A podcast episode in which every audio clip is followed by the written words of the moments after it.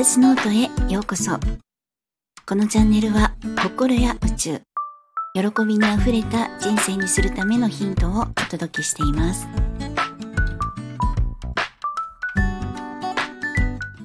皆さんいかがお過ごしですか？ゆみです。えー、やっとですね少しずつあの喉の調子とあと、まあ、声が 戻ってきましてえっ、ー、と今日は2日ぶり？違う3日ぶり？の配信になります。あの、昨日はですね、えー、以前、同じ職場で働いていた友達と、まあ、その、朝、朝？ん？昼ランチ、えー、お茶、カフェですね。と、夜ディナーと、またお茶、カフェをして、帰ってくるという12時間近くのコースだったんですけど、本当に楽しくてですね、たくさんいろんな話をさせてもらいました。で、あの、同じ、まあ、年頃なので、まあ、これから先のその人生に対してやっぱしこう若い時みたいにこうキラキラとするようなこうワクワクとするような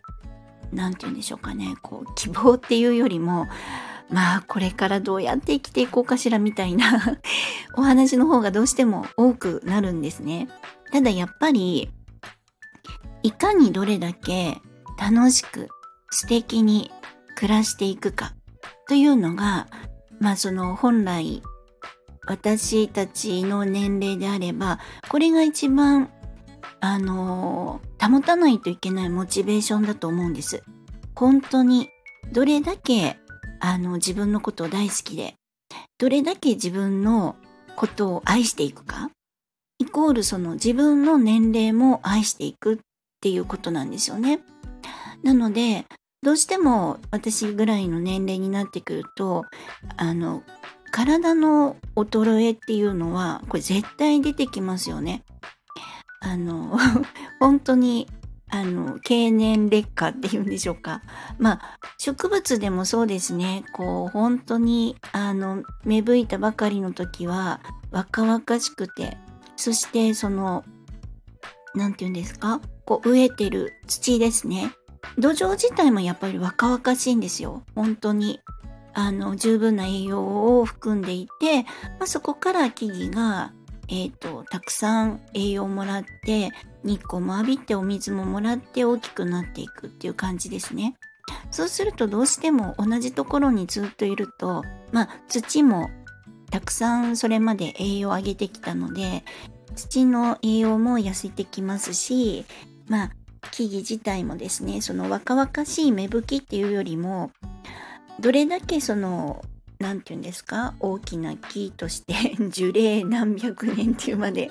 生きていくっていうそうするとあとはどれだけ太い人生にしていくかっていうことだと思うんですね。なのでやっぱり私たちも今までの経験などをしっかりと受け止めて生かしてどれだけ自分の人生を太く豊かにしていくかっていうのが大事だなって思います。なので、うっかりすると、ああ、なんでもうこんな年なんだろうとか思いたくなっちゃうし、言いたくなっちゃうんですけれども、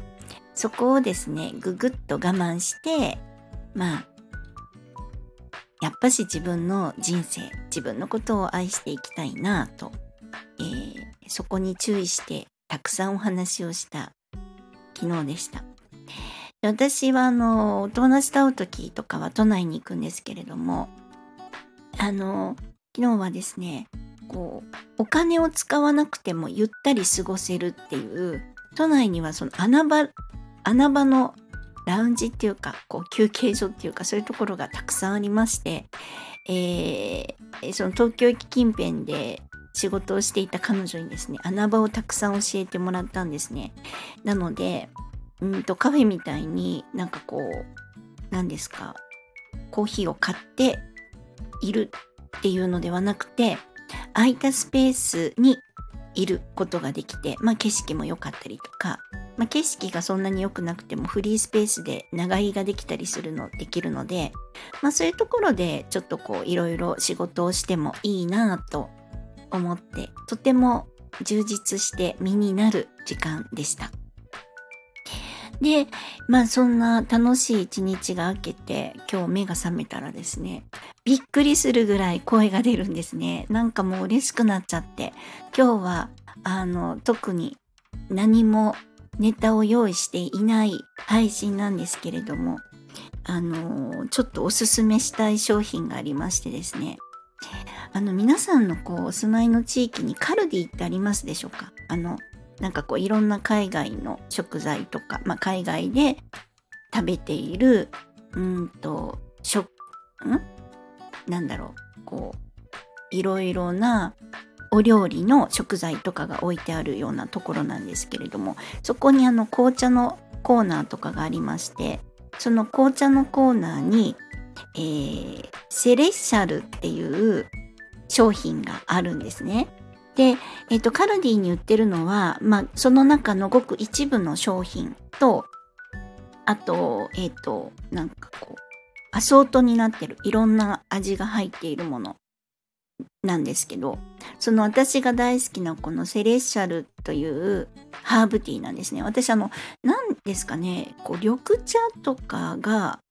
とか紅茶とかが苦手なんですよね。こう胃がムカムカするというか、何ですかカテキンタンニン？とか、なんかそういうのがちょっとこう苦手みたいで、どうしても、あの、飲めないんですよ。コーヒー好きなくせに。多分コーヒーもあんま良くないと思うんですけど。で、なんかこう、えぐみが苦手なんですよね。日本茶、緑茶とそう紅茶の。で、ハーブティーを飲むようにしてるんですけど、あの在宅で仕事を始めた時にそのハーブティー飲みたいなと思ってそのカルディで買いまくったんですね。でその中にそのセレッシャルっていうあのお茶ハーブティーがありましてそのえっ、ー、とまあこれもともとこのセレッシャルいただいたのってあの前の職場を辞める時にあのプレゼントでいただいたんですね。で飲んでみたらむちゃくちゃ美味しいということでちょっといろんな味を試してみたいっていうことで買ったんですけどそのフレーバーティーフルーツのフレーバーティーのアソートがあって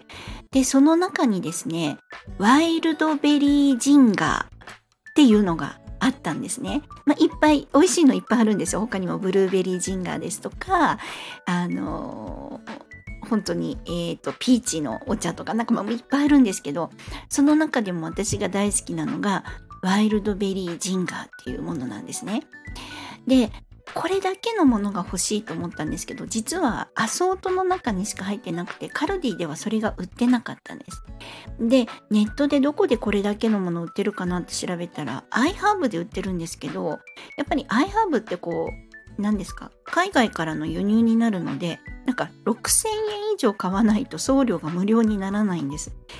でえーって6000円分他に買うものもないしなと思って諦めてたんですけれども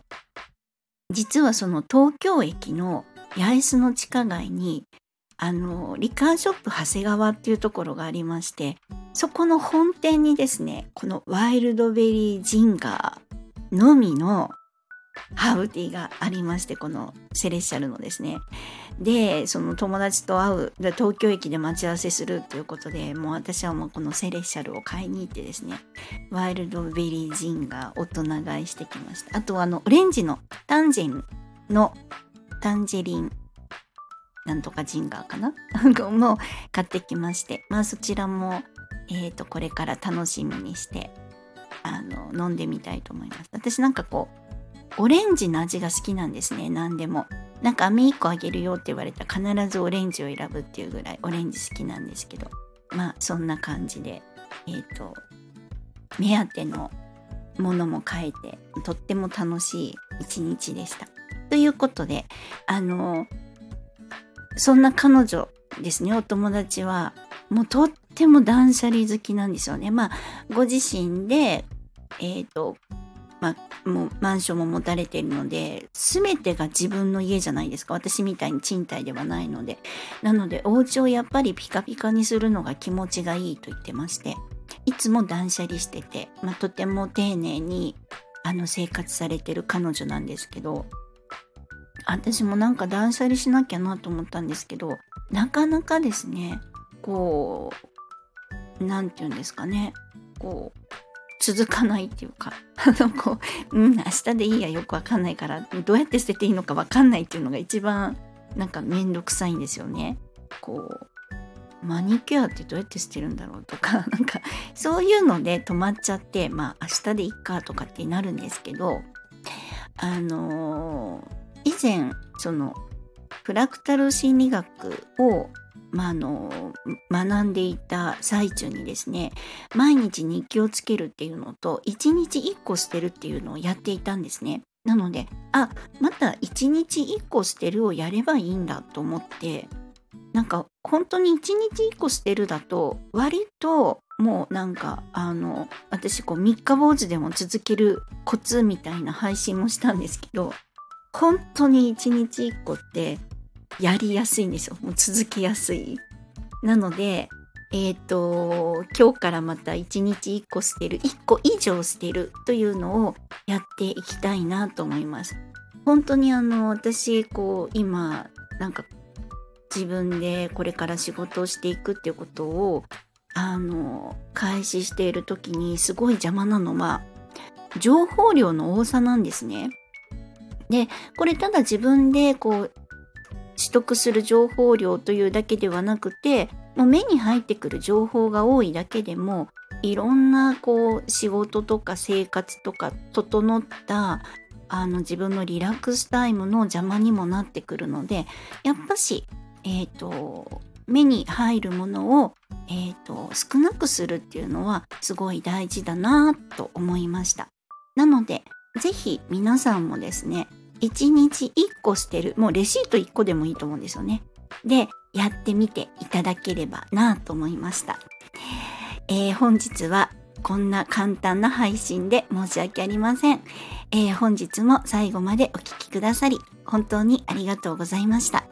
皆様、ぜひ良いお時間をお過ごしください。ではまた。